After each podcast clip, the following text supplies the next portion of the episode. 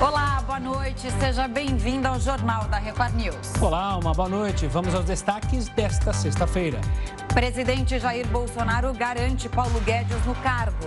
E ministro da Economia confirma aumento nos gastos para pagar benefício social. Ator Alec Baldwin se pronuncia após matar colega por acidente na gravação de um filme. E ainda, a vacina da Pfizer é 90% eficaz em crianças de 5 a 11 anos.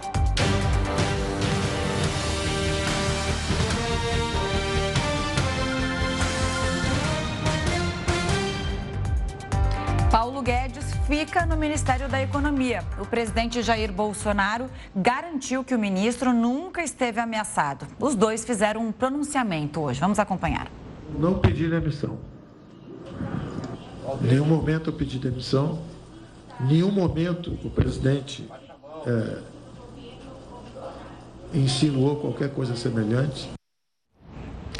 Vamos a Brasília conversar com o repórter Clébio Cavagnoli. Clébio, ótima noite para você, boa sexta-feira. Um dia bastante agitado por aí, aquele é, balança, mas não cai, né? Aquele famoso ditado.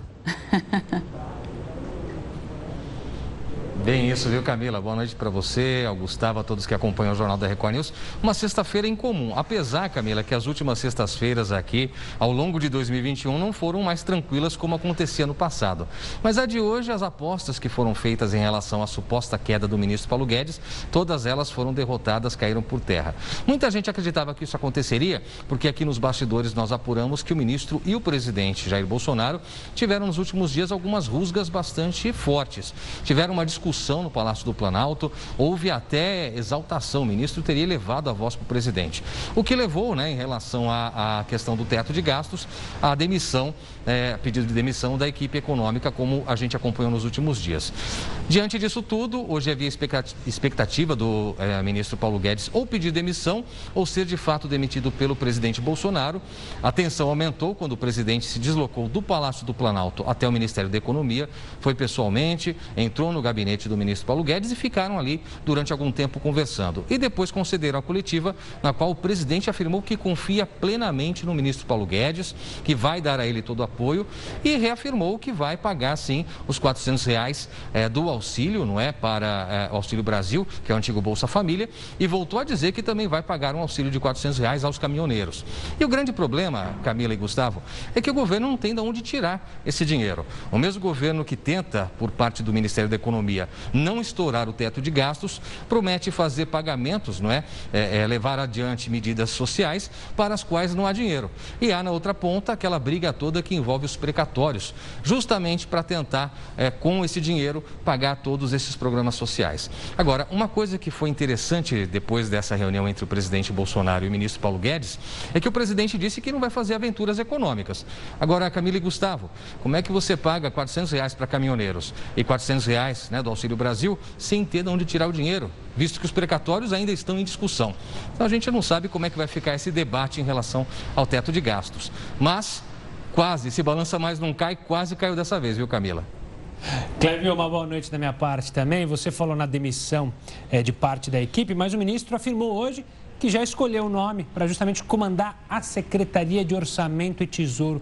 Conta pra gente quem é. Exatamente, Gustavo, boa noite para você. Olha, é o Esteves Conago, que foi ministro do Planejamento do ex-presidente Michel Temer. Esteves Conago sempre foi muito bem avaliado e tem um trânsito muito bom entre diversas esferas políticas. Ele foi escolhido do ministro Paulo Guedes, a quem o ministro disse que vai confiar essa missão de tentar estabilizar as contas públicas neste momento. E já houve um outro nome divulgado há pouco. O Esteves Conago, agora como secretário do Tesouro e Orçamento, já nomeou Paulo Vale, economista também bastante é, conhecido, com credibilidade e que vai comandar a Secretaria do Tesouro especificamente.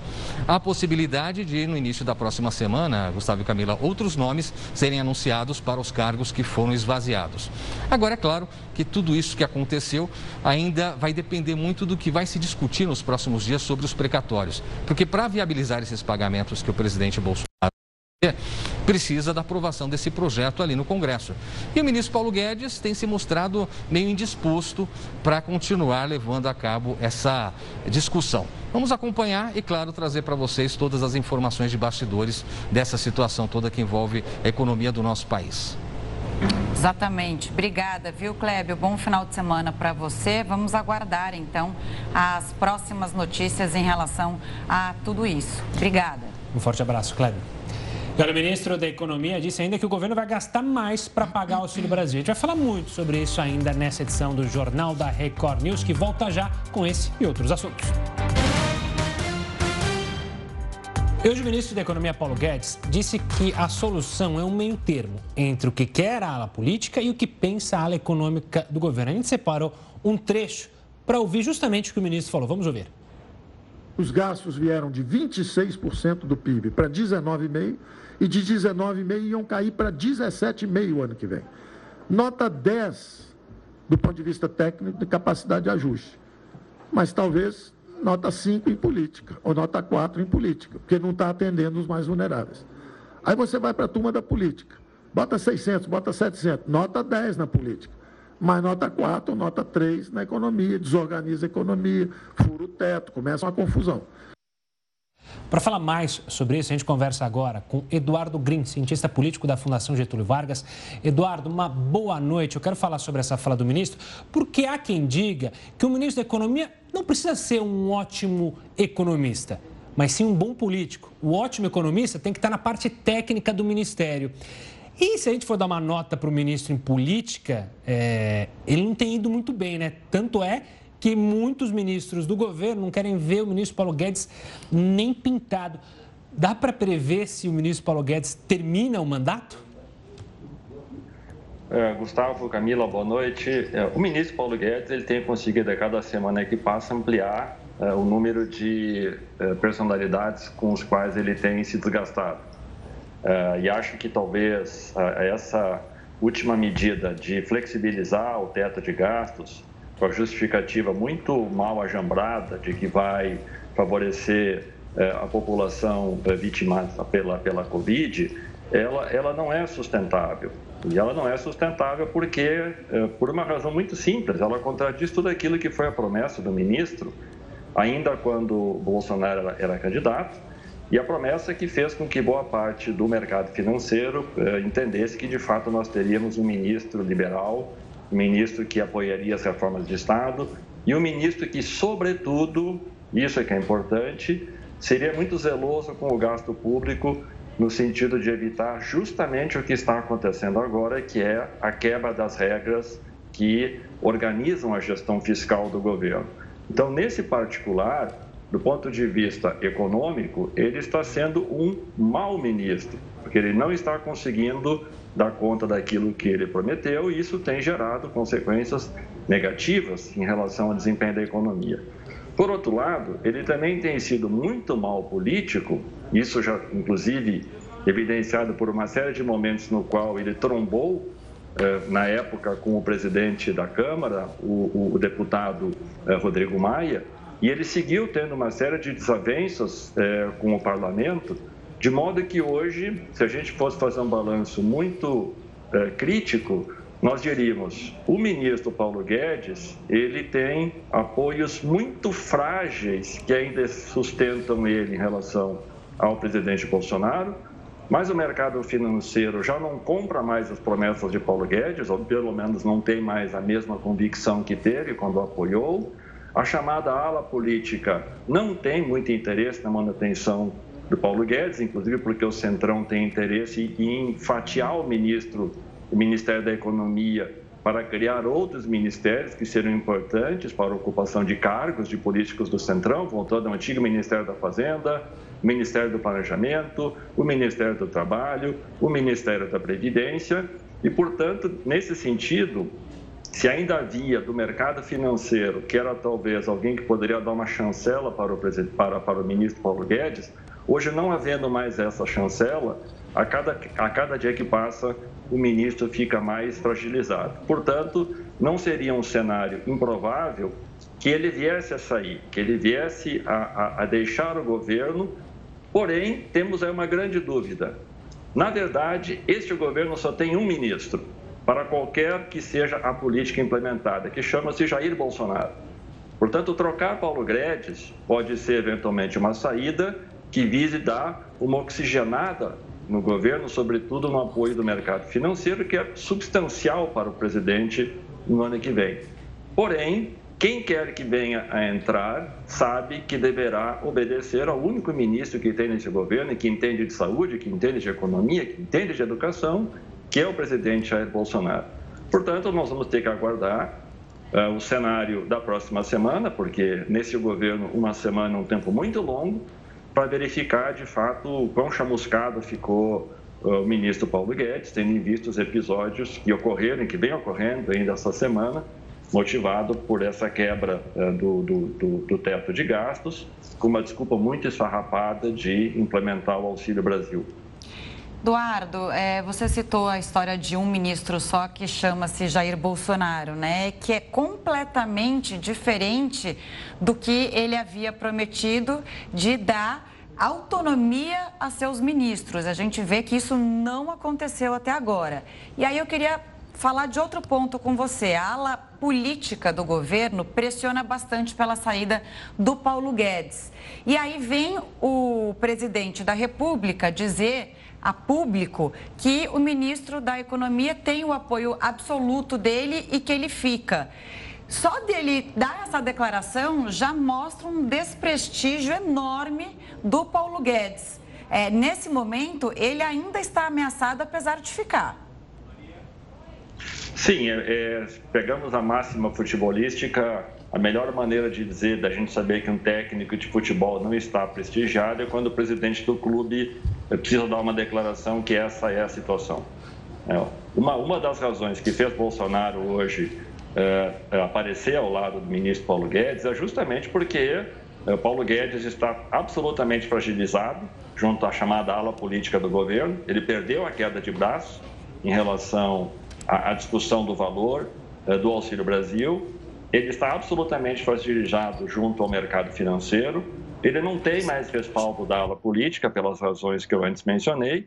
Portanto, o que segura hoje o ministro Paulo Guedes é, é, uma, é, uma, é, uma, é uma base muito frágil e, sobretudo, porque é, quem quer que tenha alguma reputação profissional, alguma, alguma, alguma a, a reputação a, a, a zelar pelo seu nome, jamais aceitará ser ministro desse governo. Alguém que tem alguma qualidade profissional e técnica não vai se aceitar ser ministro da Economia num governo que se sabe que eh, todo e qualquer auxiliar do presidente precisa ser rigorosamente subordinado às suas orientações e determinações. E Paulo Guedes, portanto, foi absolutamente vencido, inclusive pela falta de apoio do presidente, para poder encaminhar aquilo que eram bandeiras que ele havia defendido, como você bem lembrou, tal como a privatização, tal como a reforma administrativa e a reforma tributária, e essas eh, promessas foram se perdendo no meio do caminho e hoje elas são miragem no discurso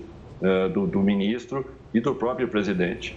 Então, nesse, nesse sentido, eh, não seria um cenário improvável que, dada a fragilidade tão grande, é aquela coisa assim, é, é técnico futebol em final de campeonato. Para não cair para a Série B, a gente substitui o treinador e bota alguém que motiva o time para seguir até o final do campeonato. O final do campeonato chama-se eleições em outubro do ano que vem.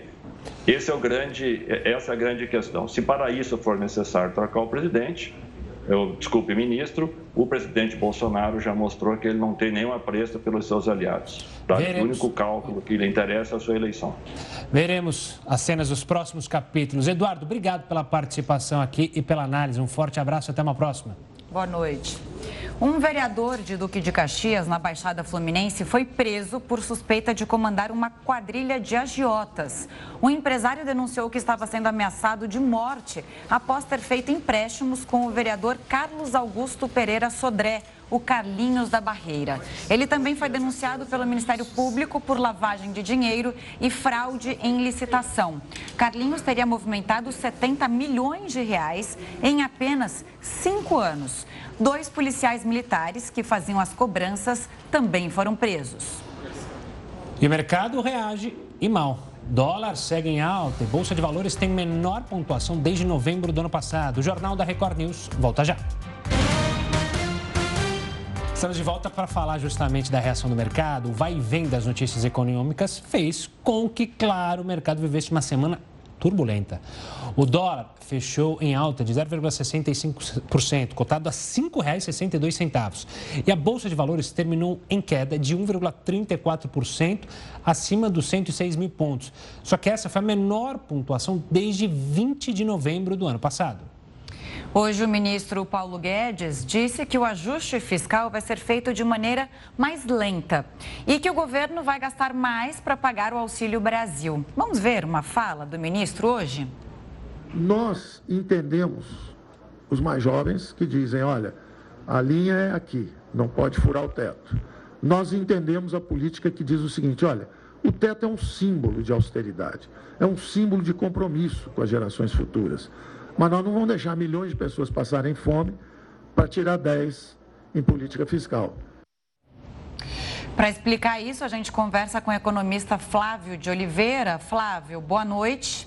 Primeira pergunta: esse discurso do Paulo Guedes convenceu? É isso? Então, qual é a nota dele em relação à economia também, né? Ele fazendo uma analogia, analogia àquele, ao que ele disse nas notas, né, políticas e econômicas.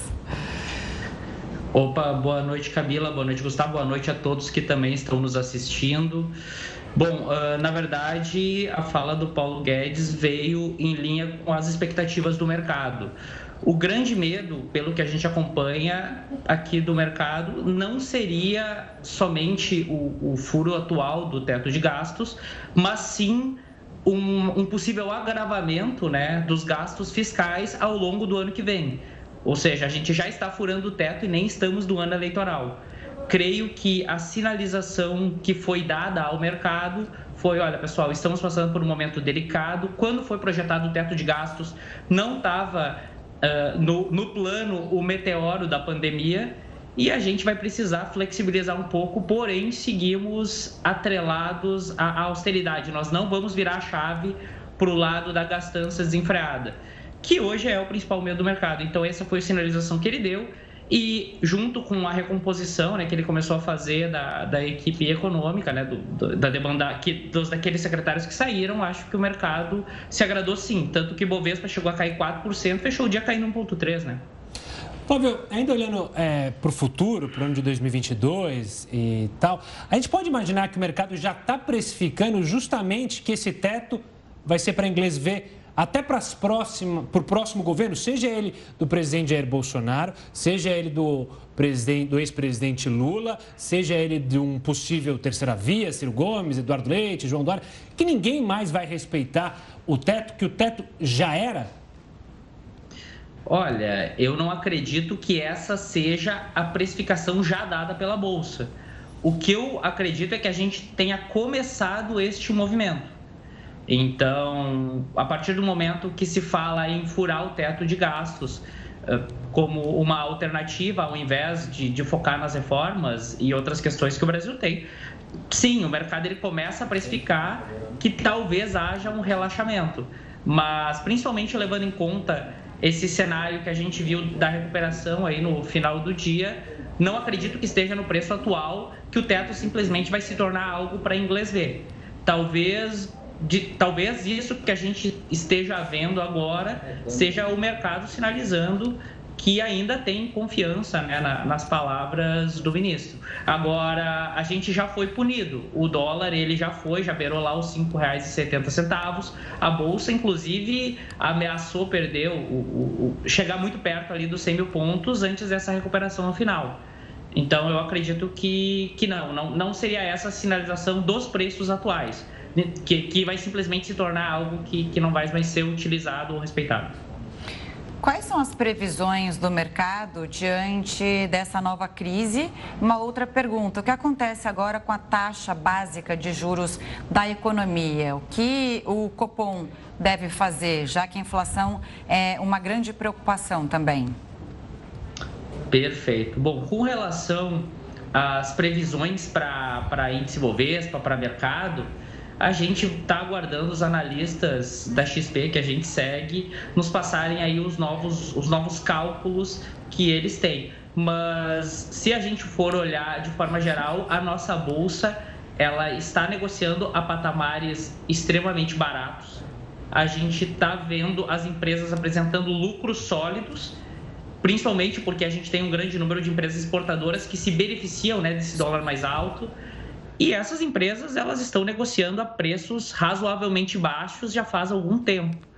Então, de forma geral, é, existe uma assimetria positiva no nosso ver, baseado no resultado das empresas. Porém, tudo depende né, da, gente parar de ter essa chuva de más notícias e que a expectativa dê uma reanimada. Com relação à taxa básica de juros, bom, levando em conta que provavelmente esse teto vai ser furado, provavelmente a gente tenha um incremento nos, nas próximas reuniões do Copom. Já se fala aí numa taxa de juros no final desse ano a 8% e ao longo do ano que vem talvez a gente voltando para dois dígitos. Porém, acho que ainda é muito cedo para a gente falar, mas não descartaria um cenário como esse. Flávio, é, com esse olhar não tão pessimista, né? Você disse que houve uma melhora no final do dia no mercado.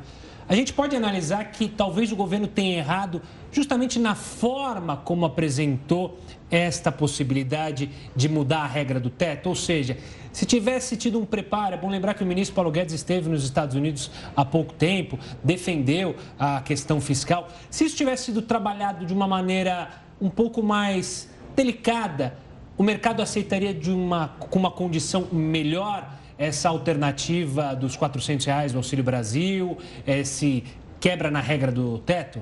E só lembrando aqui um negócio, né? Que o próprio ministro Paulo Guedes era contra furar o teto. Quer dizer, ele perdeu uma queda de braço nesses últimos dias. Ele teve que engolir essa, né? E, e aí, no final, essa solução foi a que foi batido o martelo.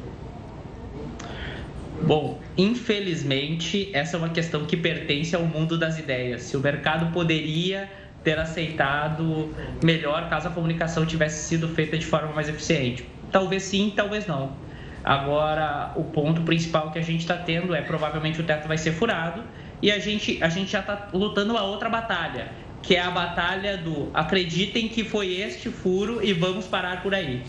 Então, não tenho como ter certeza do que teria acontecido em termos de comunicação. Acho que o governo agora está fazendo o que pode, né? O ministro está lá defendendo que foi uma questão pontual e que realmente é, a prioridade são essas pessoas aí que estão em situação de pobreza, numa situação mais delicada. Acho muito complicado a gente olhar para trás. Acho que o negócio é a gente olhar para frente e até onde puder acreditar nas palavras, né, que, que, que no, nessa palavra que nos está sendo trazida, nessa proposta de que, ok, foi isso e acabou.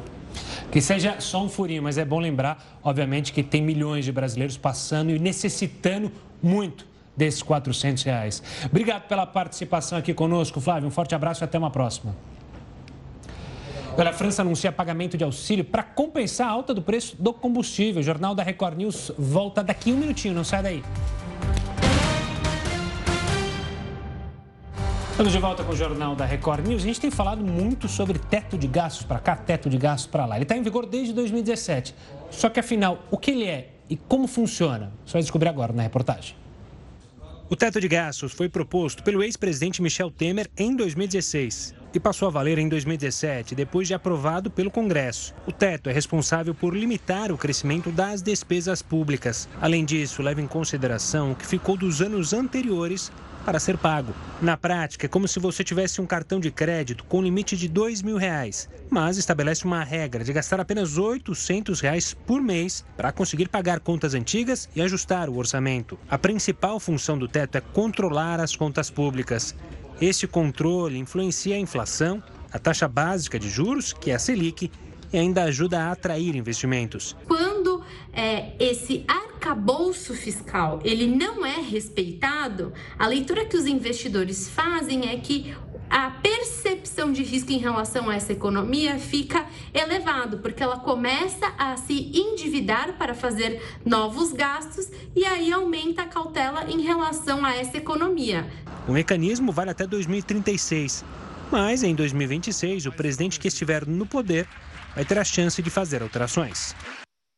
Gustavo, você fez uma ponderação ali na entrevista que eu achei que faz muito sentido e é importante a gente é, frisar aqui, né? A gente está falando tanto de furar o teto, de não respeitar o orçamento que estava previsto para o ano que vem, mas pelo menos é por um bom motivo, né? De ajudar muitas famílias que passam fome neste momento. Afinal, a gente passou por uma pandemia, uma pandemia brava que afetou não só a economia do Brasil, mas a economia de todo mundo e, infelizmente, como a gente tem mostrado aqui no jornal da Record News, na Record News, brasileiros tendo que buscar comida é, em locais lixo. nada apropriados, no lixo, pessoal indo atrás de carcaça de alimento. Então, esses 400 reais vão fazer uma diferença enorme para quem não tem. A diferença de, ah, o antigo é, Bolsa Família né, era uma média de 190 reais o ticket. É uma diferença impressionante para a vida de muitas pessoas. Vamos lá, então. O Congresso Nacional debate a proposta de acabar com municípios com menos de 5 mil habitantes, que não faturam nem 10% da receita. Assunto para o nosso mestre, o Heródoto Barbeiro. Heródoto, sexta-feira, bom te ter aqui. Vamos ver se ele está animado? Está animado, está com um sorrisinho no rosto. Bom, se essa proposta fosse aprovada, haveria é, economia nas despesas? Camila, essa proposta que você acabou de explicar, ela faz parte de um palavrão chamado Pacto Federativo. A gente ouve falar em Pacto Federativo, que diabo é esse negócio de Pacto Federativo? É um negócio imenso. Então, para ficar melhor, para a gente entender, vamos fatiar. Tá. E a fatia é o seguinte: nós temos mais de 5.770 municípios no Brasil, como nós já explicamos aqui várias vezes. Muito bem. Nós temos uma quantidade razoável de municípios que é, tem menos de 5 mil habitantes. São 231 municípios que têm menos de 5 mil. Uhum. Pô, tem, tem problema. Desde que ele tivesse grana para bancar o prefeito, o vice-prefeito, os vereadores, os puxa-saco, os lambibota e aquela turma pendurada. Acontece que ele não tem.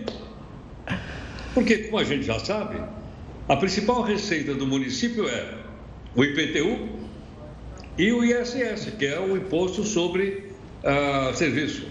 Então, ele não tem, ele não chega a faturar 10% daquilo que ele gasta. Muito bem. Então, o que acontece? Onde é que ele vai buscar essa grana? Ah, ele vai buscar essa grana no Fundo de Participação dos Municípios, que é um dinheiro arrecadado pelo governo federal que ele distribui entre os municípios. Agora, se o município não consegue andar com as suas próprias pernas, o que é que o Pacto Federativo está propondo? É o seguinte: é extinguir 231 municípios que não têm condição. Por que, que não tem? Porque ele era um distrito de um município maior. E aí, por aquelas conjunturas políticas, que a gente sabe como é que funciona, ele ficou independente e virou município. Então, qual é a proposta? A proposta é que esses 231 municípios voltem a fazer parte do município maior e volte a ser novamente um distrito, como tem tantos na cidade brasileira. Essa é a ideia. Agora, a turma não quer. Tem gente no Congresso Nacional que não quer. Por quê? Porque, logicamente, tem lá o seu cabo eleitoral, tem o prefeito, etc, etc, etc. Então, essa é uma discussão realmente é, interessante. Outra coisa que eles dizem, não, mas se voltar a ser a ser distrito e não município, aí a gente não tem posto da Polícia Militar, não tem posto de saúde, etc., que só município tem. Olha que coisa interessante. Então não é que a gente melhora o serviço, a gente cria o município para poder ter essas coisas que deveriam existir, seja município, seja distrito, seja onde for, mas não existem. Então essa é uma polêmica realmente interessante. Eu não sei o que, que as pessoas pensam disso, lá. É? É, eu acho que cada um de nós pode formar sua opinião a respeito disso. E está em discussão lá no Congresso Nacional. Hoje mesmo eu abri o site lá da Câmara, eles estão debatendo isso. Então seria interessante a gente acompanhar. Porque se eles não têm condições de se manter, não há razão para você dividir ainda mais o fundo de participação dos municípios, já que a grana é pouca para todo mundo. Vai ficar mais barato? Vai.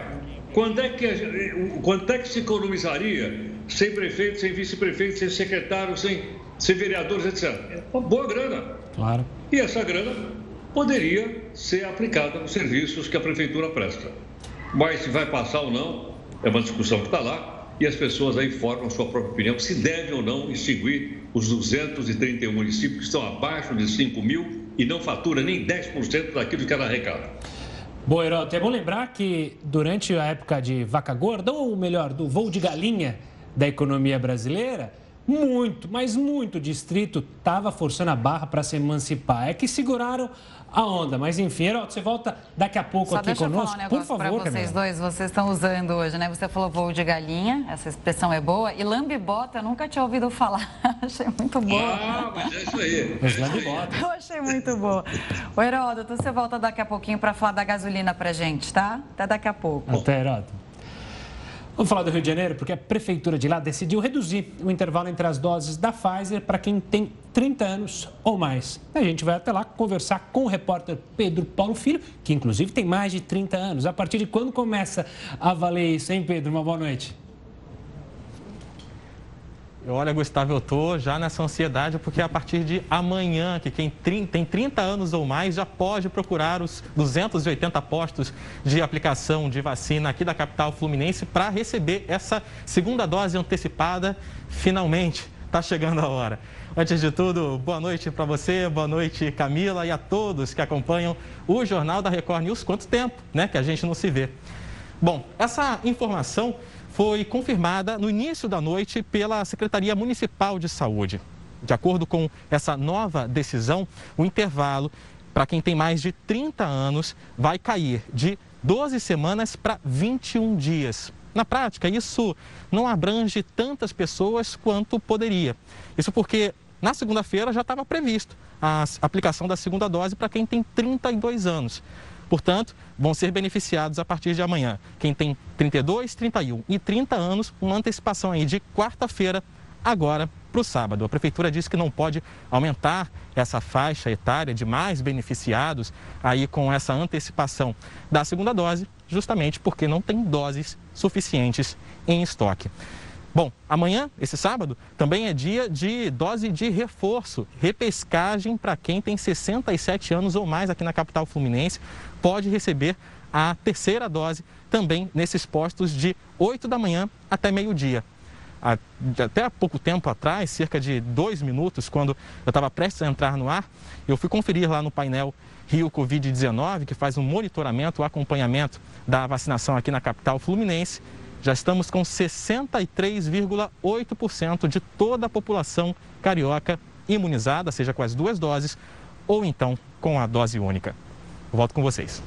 Pedro, a gente estava com saudade de você. É muito bom ter aqui é, você no Jornal da Record News. Falando dessa taxa, né, de 63,8%, ela está bem próxima dos 65% que a prefeitura considera o mínimo para liberar o uso de máscaras. Isso já está certo para a semana que vem? A cidade sem máscara, a cidade está preparada? E só um comentário: você vai ver que alívio que dá de tomar as duas doses da vacina. É uma libertação, é um, um sentimento é, de realmente, assim, agora eu estou protegido agora, eu, eu, eu vou começar a tentar ter uma vida minimamente normal de novo.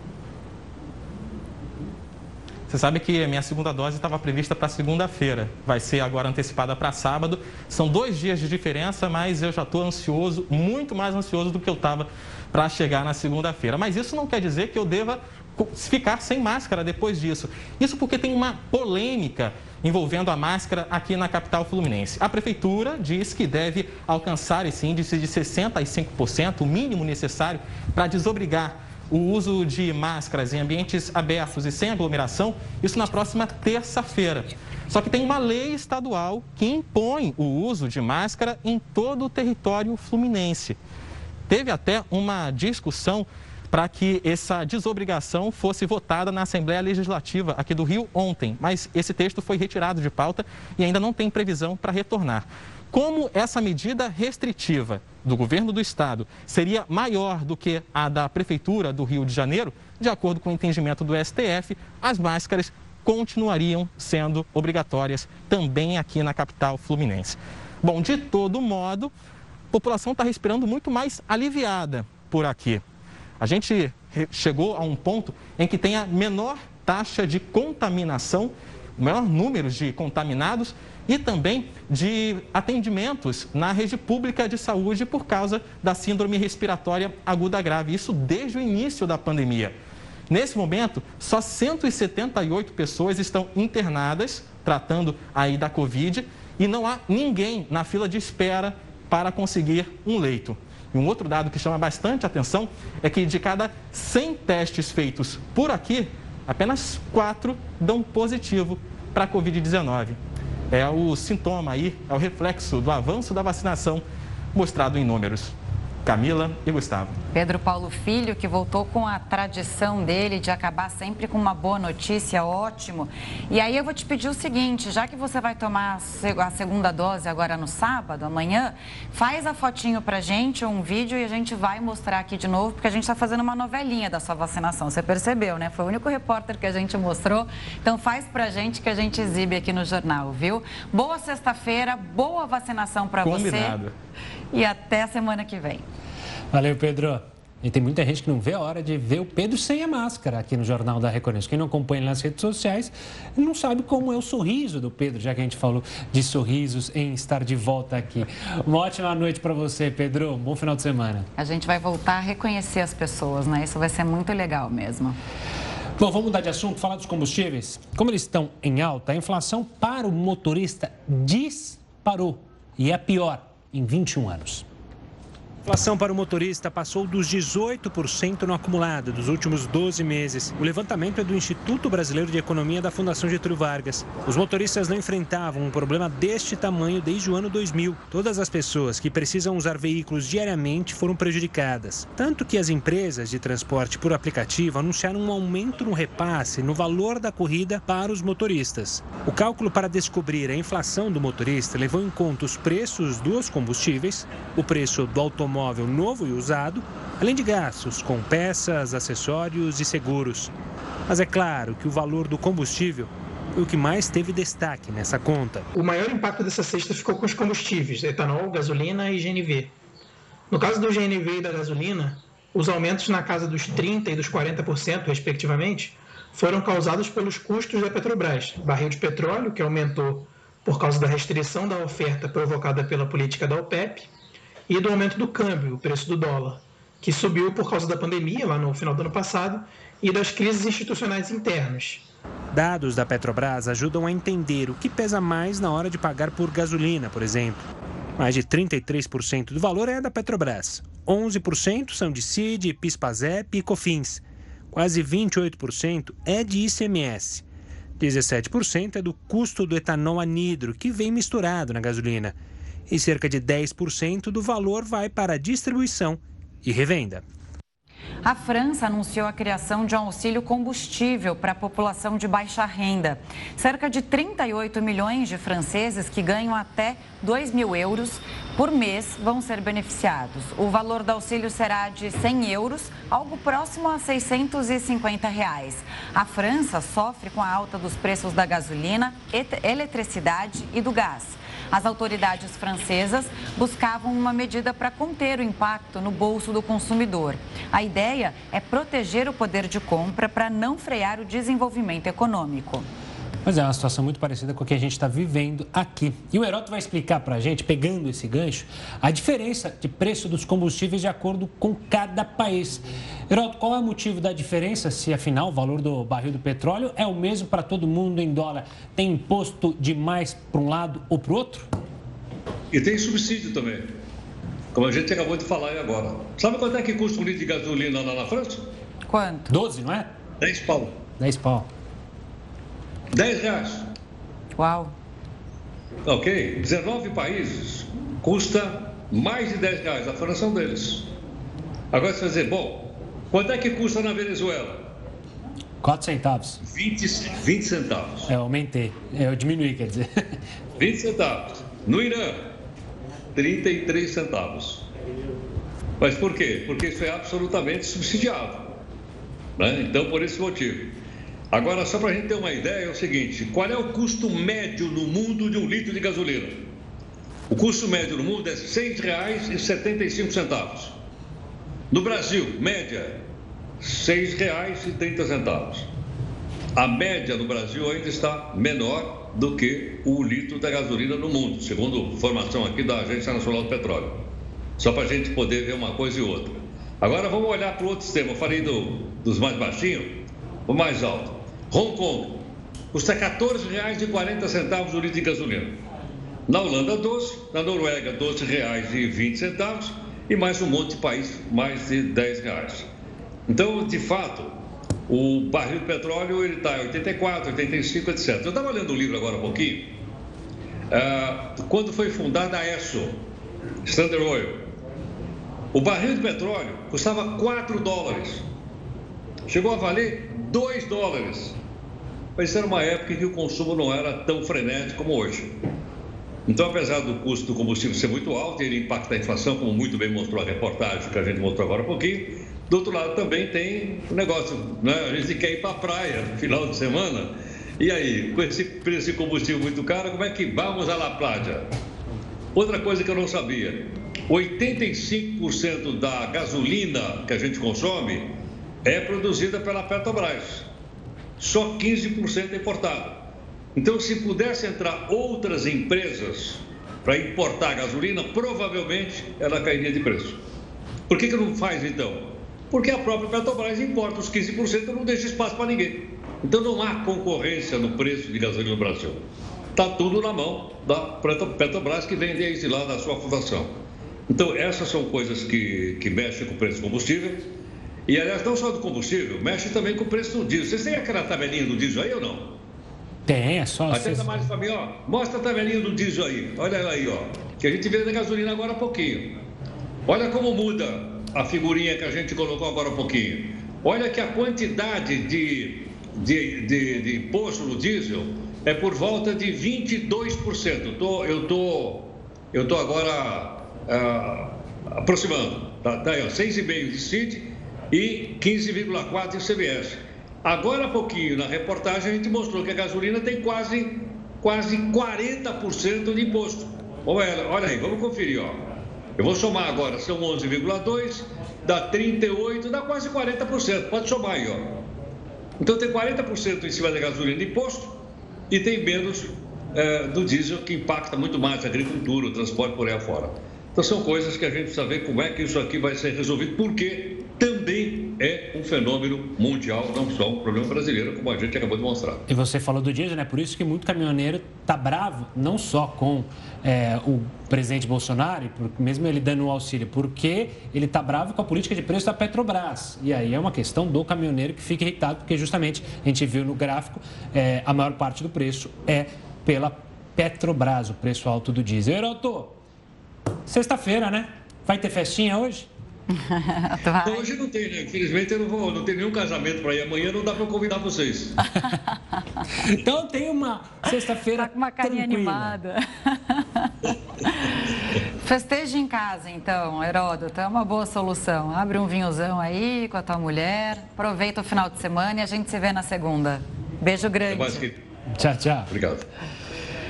Angela Merkel é aplaudida de pé por líderes mundiais. A chanceler alemã ficou 16 anos no poder. O jornal da Record News volta já já. E o jornal da Record News está de volta. Vamos ver agora como é que está a situação da pandemia aqui no Brasil? Segundo o CONAS, o país chegou à marca de 21.711.843 casos. No total, o Brasil registra 605.139 mortes desde o início da pandemia. 460 pessoas morreram pela Covid-19 nas últimas 24 horas. E agora, como está o andamento da vacinação no país? 72,13% dos brasileiros foram imunizados com a primeira dose. 51,28% da população tomou as duas doses ou a dose única da vacina contra o coronavírus. E 2,82% já tomaram a dose de reforço. E agora tem um convite para você. Daqui a pouco tem a Fazenda News ao vivo. Eu ouvi festa. É amigo, pode carimbar que a sexta-feira tá animada demais em Itapecerica da Serra. A gente vai falar sobre isso no nosso Pós-Fazenda 13, aqui na Record News. Assim como a repercussão da saída da Lari Botino. Como será que tá a sede nesse momento, hein? Ninguém melhor que especialistas em reality para falar do assunto. Estarão com a gente hoje em A Fazenda News a Anne Borges, vencedora da primeira edição de A Ilha, e a Aritana Maroni, ex-pioa e vice-campeã do Power Couple Brasil 3. Então se liga, já pega seu celular e coloca aí para despertar. O nosso pós de A Fazenda 13, o nosso after, é aqui na Record News, com A Fazenda News. Tá combinado? A gente se vê mais tarde. Combinado. Até mais tarde. E olha só, os consulados e a embaixada dos Estados Unidos devem retomar em breve os serviços da emissão de vistos para os brasileiros. A previsão é que o atendimento seja retomado em novembro, a partir do dia 8 do mês que vem, os Estados Unidos vão abrir as fronteiras para brasileiros fechadas desde maio do ano passado. Quem for viajar para lá deve apresentar teste negativo e estar completamente vacinado contra a Covid. Em 2019, antes da pandemia, foram emitidos mais de 600 mil vistos para os Estados Unidos.